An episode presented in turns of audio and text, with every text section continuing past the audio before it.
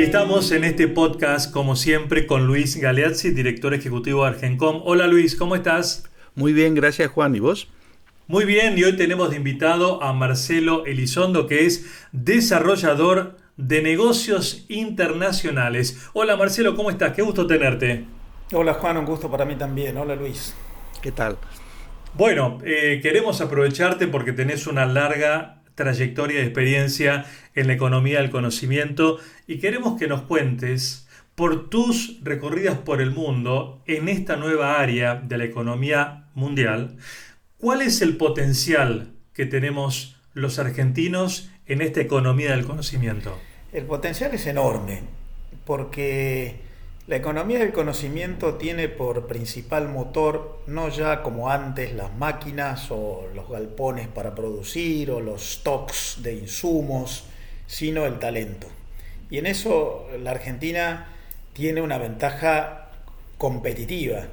En la Argentina hay mucha capacidad por razones genéticas, culturales y hasta por razones adaptativas. Los argentinos nos hemos tenido que acostumbrar a desarrollar habilidades y atributos personales para enfrentar tiempos de cambio.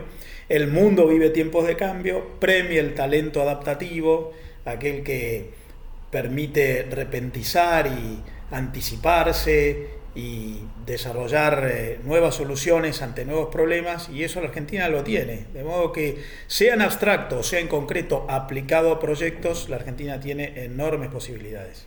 Realmente ocupamos un lugar importante en esta tabla, entre comillas, de la economía del conocimiento en este comercio mundial?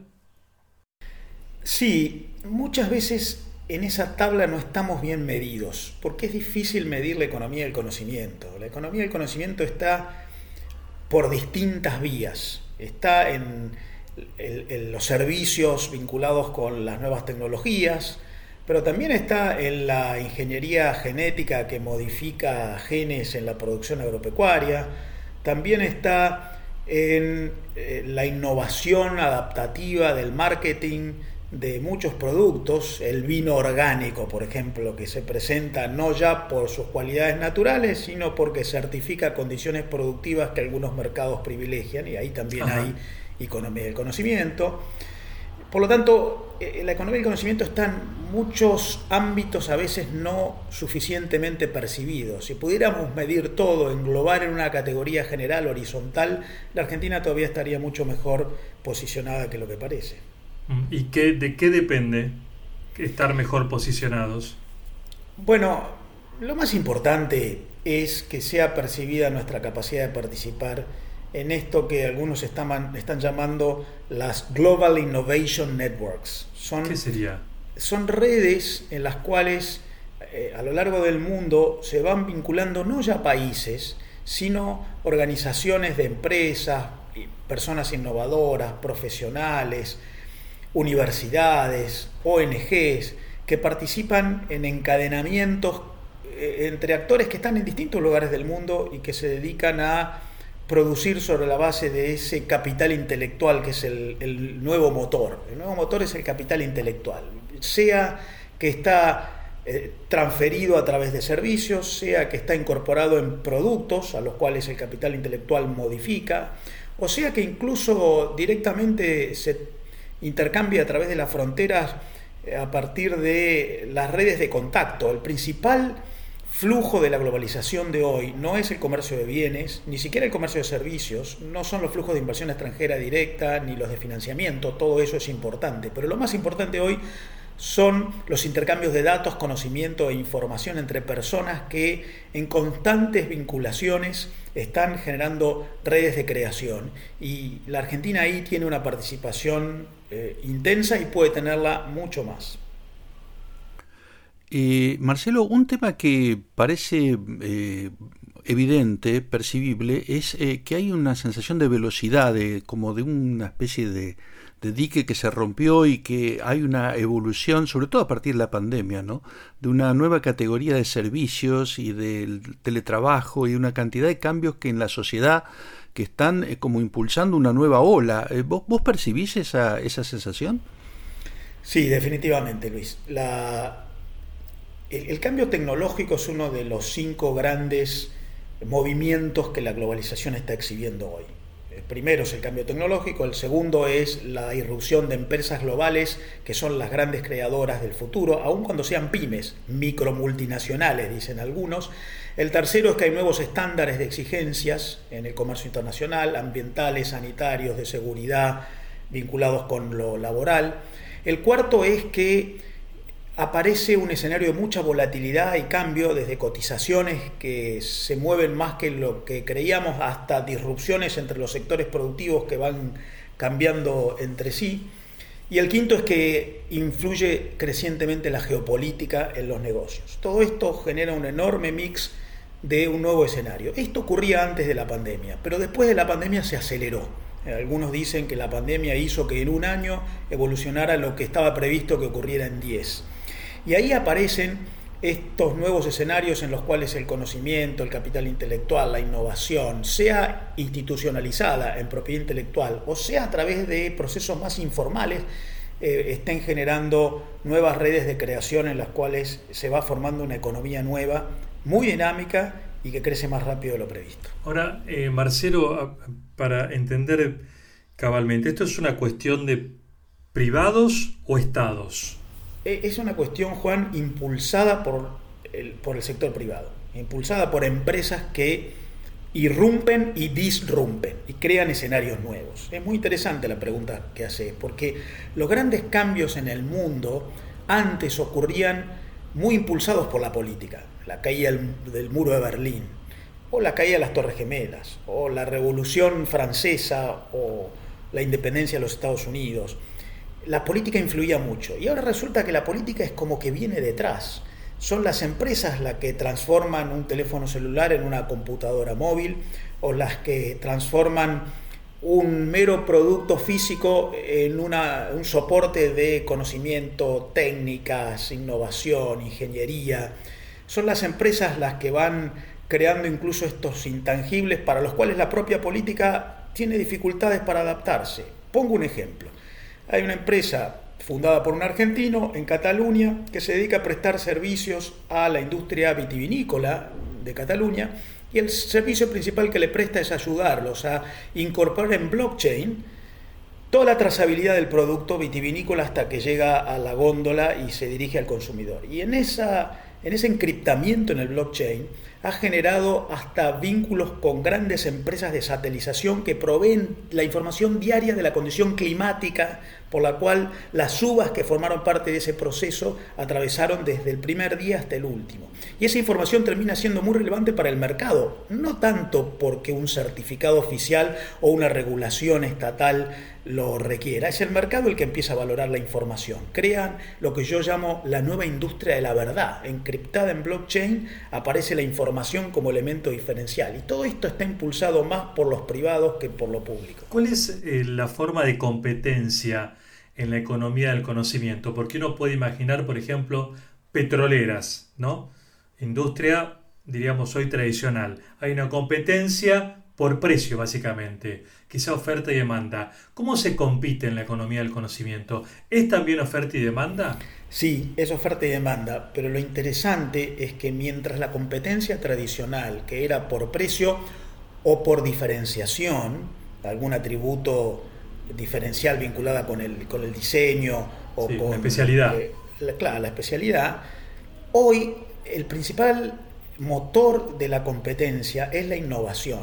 Eh, dice una profesora de la Universidad de Columbia, Rita Gunther McGrath, que mientras en el siglo XX el ciclo de vida del producto duraba mucho y existían las ventajas competitivas, yo desarrollaba un producto exitoso y lo mantenía y creaba barreras de entrada para que no vengan a quitarme la posición de liderazgo, eso hoy no tiene más vigencia, pero no tanto porque va a venir un competidor a desplazarme, sino porque la evolución tecnológica va a hacer que mi producto exitoso acorte su ciclo de vida, aunque no venga un competidor demasiado rápido. Va a venir alguien que va a prestar a mi cliente un servicio alternativo al mío, quizás desde otra industria. Por lo tanto, la competencia hoy, competencia no solamente entendida como competir contra otros, sino como ser competente para, la competencia tiene que ver con la capacidad de adaptarse, de repentizar, de llegar primero, y es una competencia más vertical hacia adelante que horizontal y hacia los costados. Y vos, dentro de este mundo de la economía del conocimiento,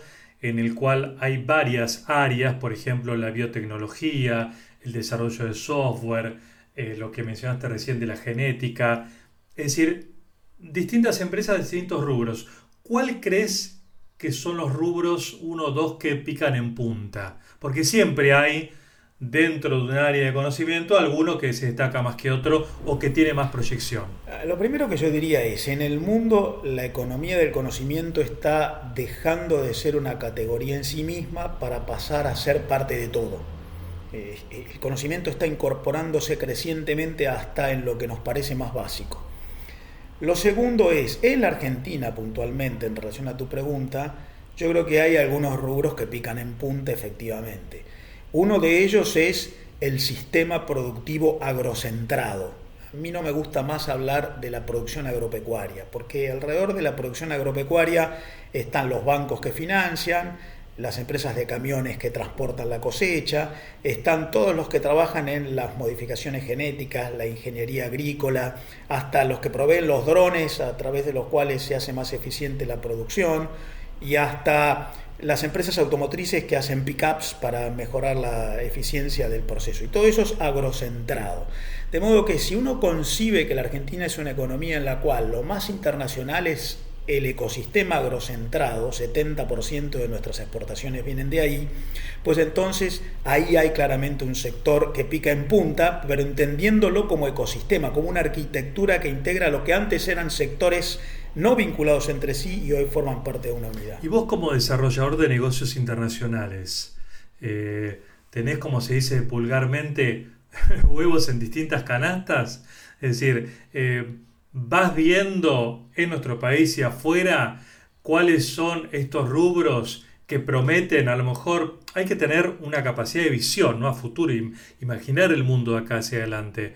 Eh, alguien que te escucha puede pensar, bueno, a ver, ¿por dónde está mirando Elizondo que se viene una, una, apertura, un cambio, mayor producción, una oportunidad?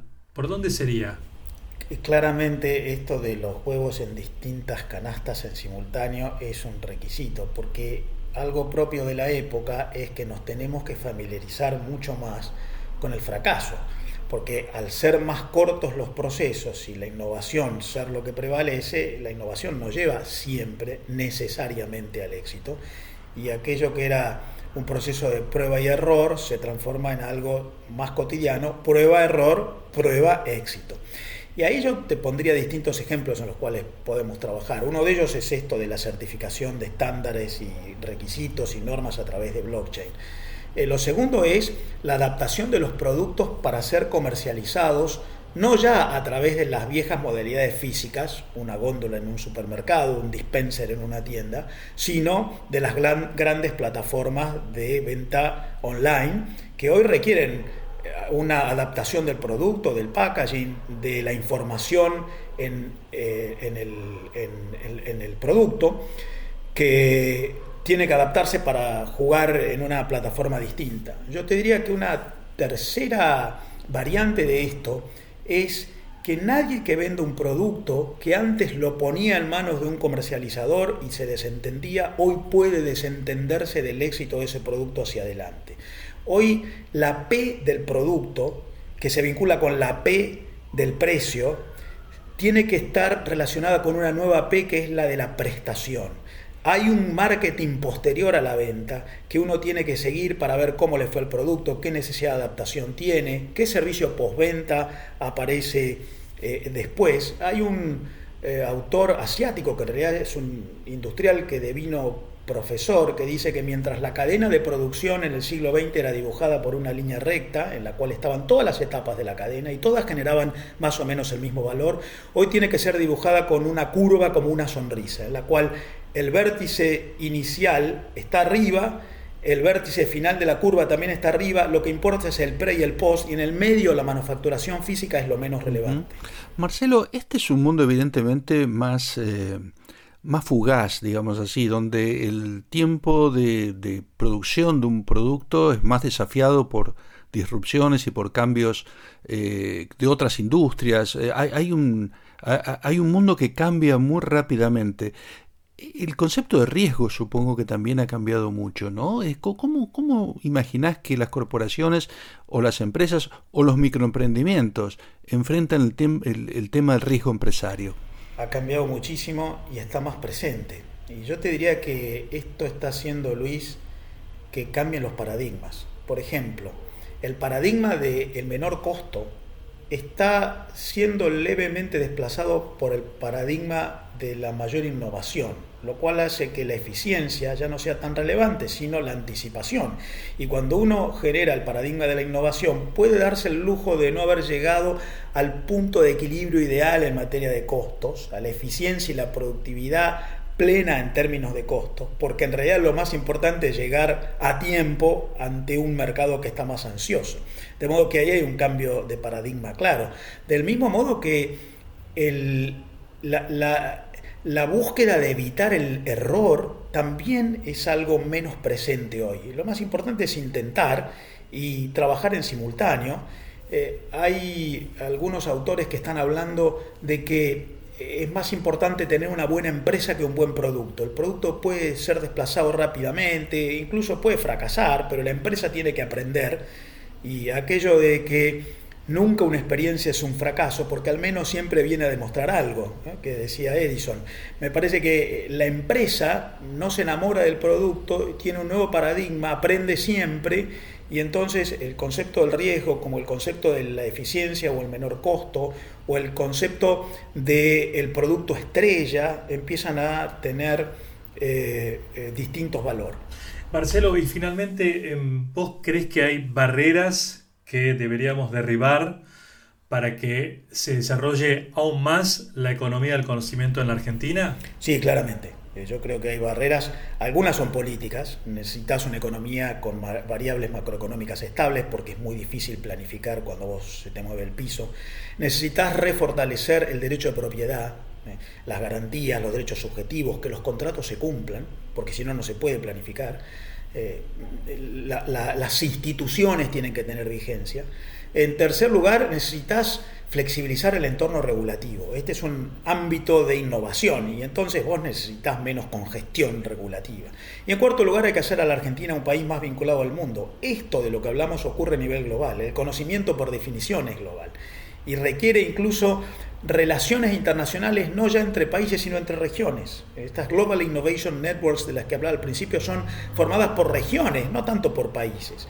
Eh, por lo tanto, hay un plano, te diría, político público que hay que adaptar. Y el segundo es el de las estrategias de las empresas. Las empresas tenemos que aprender a invertir más en capital intelectual, en conocimiento, en innovación, en la generación de intangibles, en eh, ser más adaptativos y saber que el mercado de hoy pide y hay que responder. No es como antes que creo el producto y lo impongo, es al revés.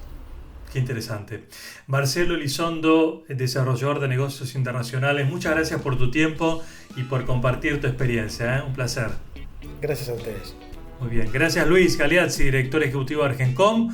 Eh, por este nuevo encuentro y nos vemos en la próxima, Luis. Muy bien, este, y lo vamos a seguir aprovechando, Marcelo. Me parece que esta es la primera de varias este, entrevistas que le vamos a hacer. Ya quedó comprometido, ¿eh? ya quedó. Muy bien. Gracias y gracias a ustedes por acompañarnos y hasta la próxima.